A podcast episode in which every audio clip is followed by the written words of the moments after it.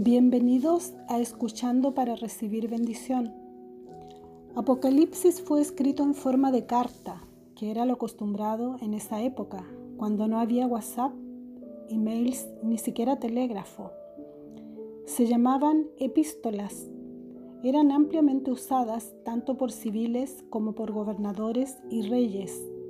Las epístolas, en su estructura, empezaban con la identificación del remitente sus credenciales y luego se mencionaba al destinatario. Se dirigían palabras afectuosas de saludos y se mencionaba el propósito de la carta. A continuación se escribía el mensaje propiamente tal, que dependiendo del tipo de mensaje, éste podía ser escrito en lenguaje simple, en poesía, en acertijos o encriptado. En el caso de Apocalipsis, es en lenguaje críptico, simbólico. Las epístolas terminaban con saludos y sello o firma del remitente. El lenguaje críptico simbólico era ampliamente usado para transmitir mensajes a iniciados, lo que dificultaba su entendimiento a cualquier otro lector que no fuera el destinatario y que no estuviera familiarizado con la simbología. Recordemos que las epístolas o cartas se escribían en rollos de pergaminos o papiros. Eran depositadas en bolsas de cuero o vasijas de cerámica o de metal para protegerlas en el trayecto de envío. Las envolturas se sellaban a fin de resguardar la privacidad y asegurar al receptor su autenticidad.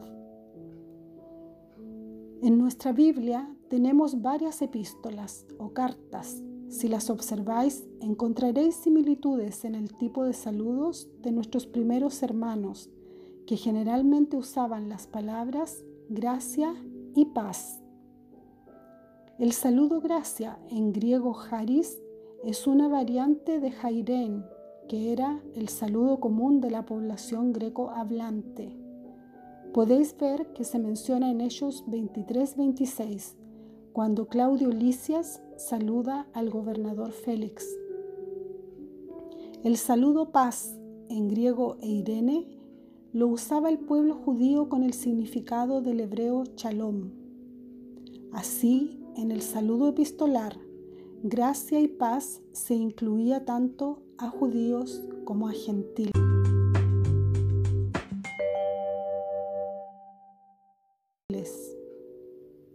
Escudriñaremos en dos episodios el siguiente párrafo que abarca los versículos 4 al 8 del capítulo 1 de Apocalipsis.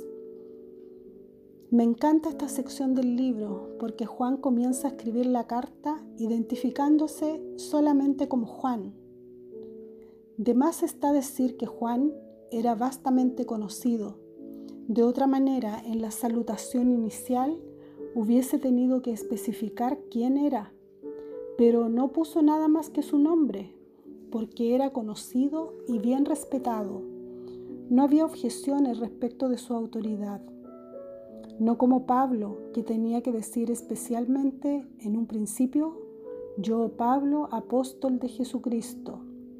O Judas, cuando escribe dice, yo Judas, hermano de Jacobo, porque Jacobo sí era conocido y él era menos conocido.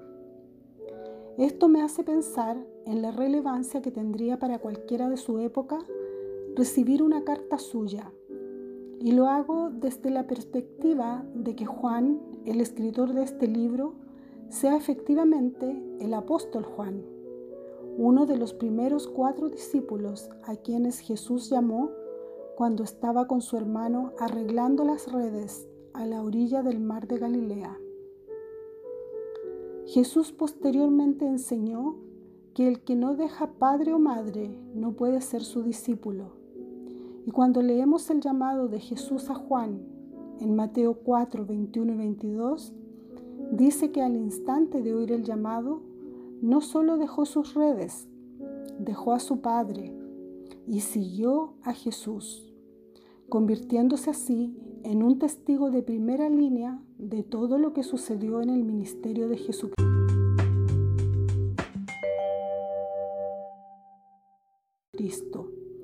testigo de la alimentación milagrosa a las multitudes, testigo de la resurrección de la hija de Jairo, testigo invitado a la transfiguración, testigo y confidente en la última cena, cuando Jesús le dijo quién sería el traidor. Juan fue un verdadero amigo del Señor, acompañándolo hasta su muerte a los pies de la cruz, cuando le encomienda cuidar de María. Era el discípulo a quien amaba Jesús. Le amaba a pesar del temperamento celoso de Juan, que una vez quiso prohibir a otros que echaran demonios en nombre de Jesús porque no iban caminando juntos con ellos. Lo podéis ver en Lucas 9, 49 y 50. Le amaba a pesar de que en su furia Juan y su hermano quisieron ordenar lluvia de fuego para consumir a los samaritanos que no recibieron a Jesús, en Lucas 9, 54. Le amaba a pesar de ser un joven mimado al que su mamá quería ver sentado en el trono al lado de Jesús. Le amaba aunque su ímpetu dijo que podía beber de la copa que bebería Jesús. Y Jesús le dijo, a la verdad de mi vaso beberás. Mateo 20, 21, 23. Unos dicen que murió hervido en aceite. No hay pruebas suficientes de ello. Otros dicen que salió ileso de la olla y que por eso fue desterrado. En todo caso, es el último discípulo vivo después del martirio de los demás, un verdadero sobreviviente, un hombre cambiado cuyo carácter fue refinado con el paso del tiempo y el amor de su Salvador, que le llevó a escribir las cartas más amorosas de la Biblia y el versículo más conocido de las Escrituras, Juan 3:16. Un hombre seguro de su posición en Cristo, que declaró mas a todos los que le recibieron, a los que creen en su nombre, les dio potestad de ser hechos hijos de Dios. Juan 1.12. Hay quienes creen que el escritor de Apocalipsis es otro Juan, que no es el apóstol, porque ven diferencias en el estilo literario, en la gramática, e incluso ya no están tan seguros de que el Evangelio de Juan lo haya escrito el apóstol Juan, porque en esos años era tradición que los escritos nuevos se atribuían a alguien mayor, a alguien conocido. Los escritores no buscaban los derechos de autor como hoy día, sino que buscaban la difusión de sus obras.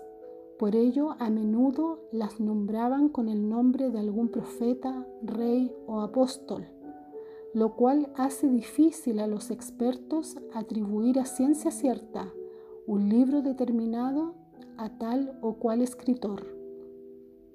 Sea quien fuere el escritor de Apocalipsis, calza muy bien con el apóstol.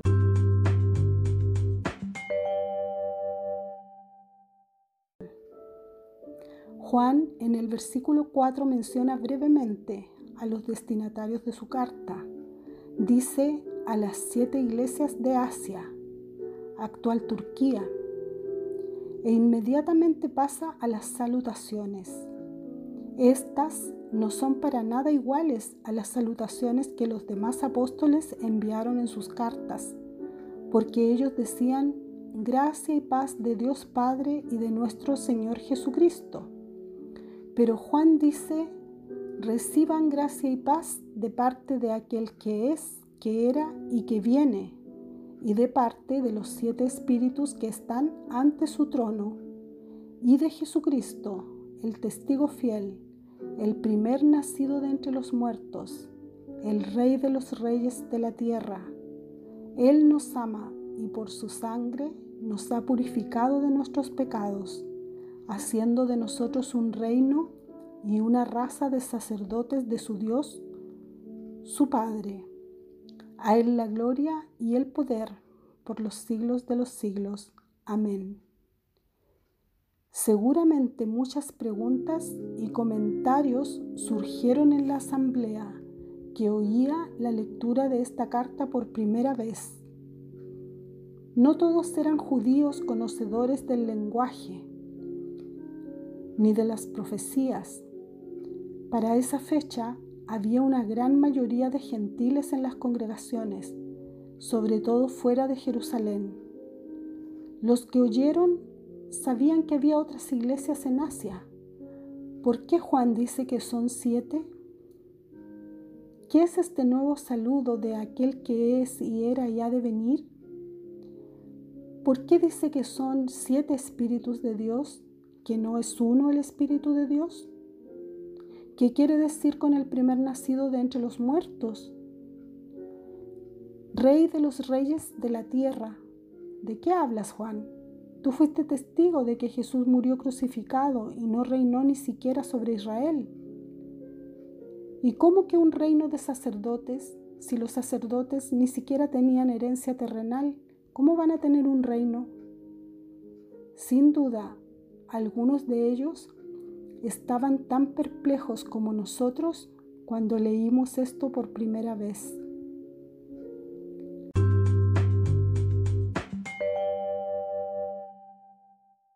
Vamos a ver con detalle el vocabulario empleado por Juan en este párrafo.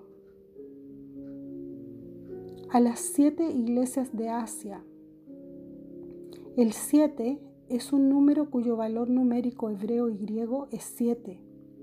Su nombre hebreo es Sayin, en griego Zeta. Su significado establecido es espada, corona, sostener, alimentar, perfección. Tiene la función de mostrar perfección espiritual y completitud o culminación para bien o para mal.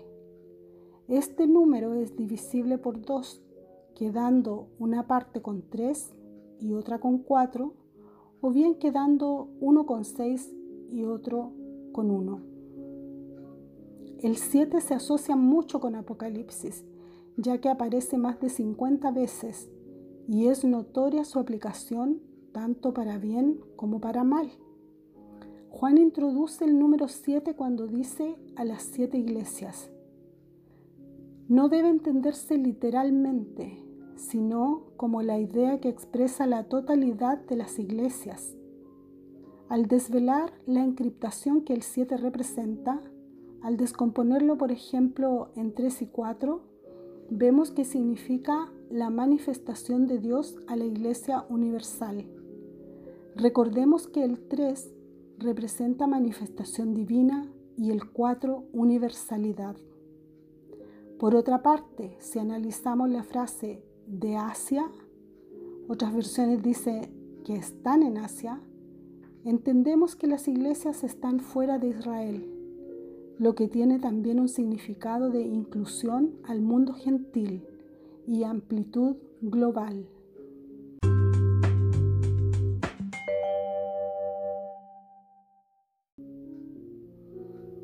A continuación, Juan les entrega los saludos. Reciban gracia y paz de parte de aquel que es, que era y que viene transportando a los conocedores o iniciados en las escrituras a la zarza ardiente. Los hace elevar la mirada, pensar y reconocer al gran yo soy, cuando le reveló ese nombre inmutable al libertador Moisés. Dije en un episodio anterior que había un par de errores en el texto griego de este libro, porque hay estudiosos que usan esta frase para resaltar que Juan no maneja bien el griego y que cometió errores gramaticales en la construcción de esta frase. A nosotros la traducción en español nos ha llegado bien, porque se entiende que Dios es hoy lo mismo que era desde tiempos eternos y que viene. Nos ha llegado bien porque los copistas y traductores no arreglaron estos errores sino que tradujeron tal como Juan lo escribió. Aquel que es, que era y que viene. Decirlo de esa manera está gramaticalmente correcto, pero en griego la gramática correcta lleva a un entendimiento distorsionado, porque da a entender que Dios cambia, por lo que Juan según Barclay, de quien no comparto toda su teología, pero sí admiro su dedicación al análisis lingüístico del griego en sus comentarios al Nuevo Testamento, dice que Juan no comete un error, sino que lo que hace es a propósito, para no alterar la inmutabilidad del nombre de Dios, tal como le fue enseñado a Moisés.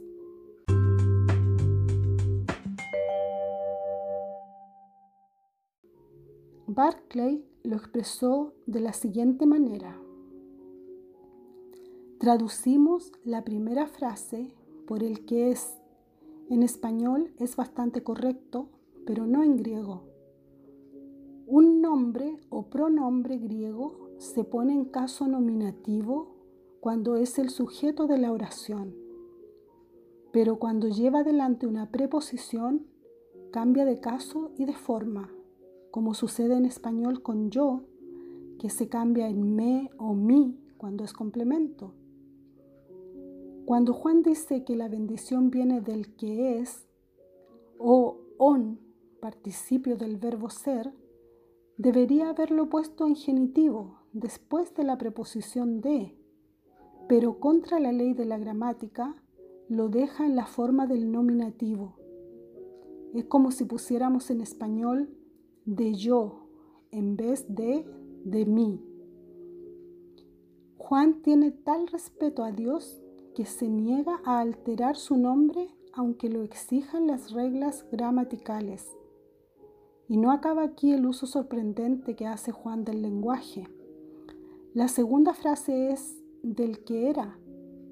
Lo mismo que en la frase anterior, el que era debería ser en griego un participio, pero lo curioso es que el verbo eimi, ser, no tiene participio pasado, en lugar del cual se usa genómenos del verbo gignomai, que quiere decir no solo ser, sino también llegar a ser. Pero llegar a ser implica cambio. Y Juan se niega de modo absoluto a aplicarle a Dios una palabra que implique cambio Así es que usa una frase griega que es gramaticalmente imposible y que no se había usado nunca. En los días terribles en que estaba escribiendo, Juan afirmaba su corazón en la inmutabilidad de Dios y desafiaba la gramática para hacer hincapié en su fe. Me alegro mucho de saber que Juan sabe bien la gramática al menos sobre este punto, puesto que en 30 de las 31 veces que usa la preposición apo de parte de en este libro, lo hace con el caso en genitivo, como corresponde al correcto uso gramatical de las palabras en griego. No sé si os pasa lo mismo que a mí, que no quiero dejar este libro, es por decirlo en una palabra, fascinante. Desde el escritor elegido por Dios para esta revelación hasta cada detalle de este libro es una tremenda bendición escudriñar sus letras y descubrir que una carta de hace dos mil años es tan fresca hoy como lo fue entonces y que detrás del escritor, cualquiera sea, está la inspiración divina. Seguiremos en otro episodio.